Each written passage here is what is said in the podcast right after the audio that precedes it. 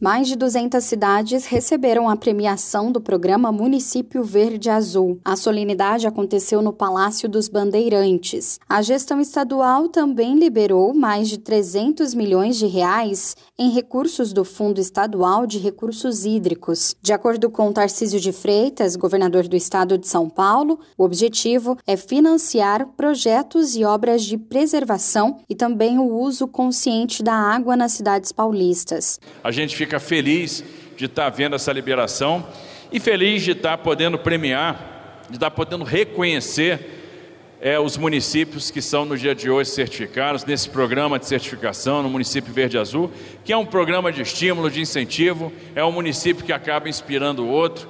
Como falou o Chico Sardelli aqui, né, se cria uma grande competição, uma competição do bem, uma competição positiva, porque a gente está falando de melhorar a performance e parâmetros de governança ambiental, de educação ambiental. Das 412 cidades participantes, 280 alcançaram os critérios estabelecidos pela Secretaria de Meio Ambiente, Infraestrutura e Logística. Segundo o departamento, as certificações foram entregues para quem cumpriu com as categorias Certificado, Qualificado 1 e qualificado 2, além do reconhecimento e inclusão no ranking ambiental dos municípios paulistas, as cidades certificadas receberam um troféu confeccionado com madeira apreendida em operações da Polícia Militar Ambiental. Agência Rádio Web de São Paulo, Larissa Diamantino.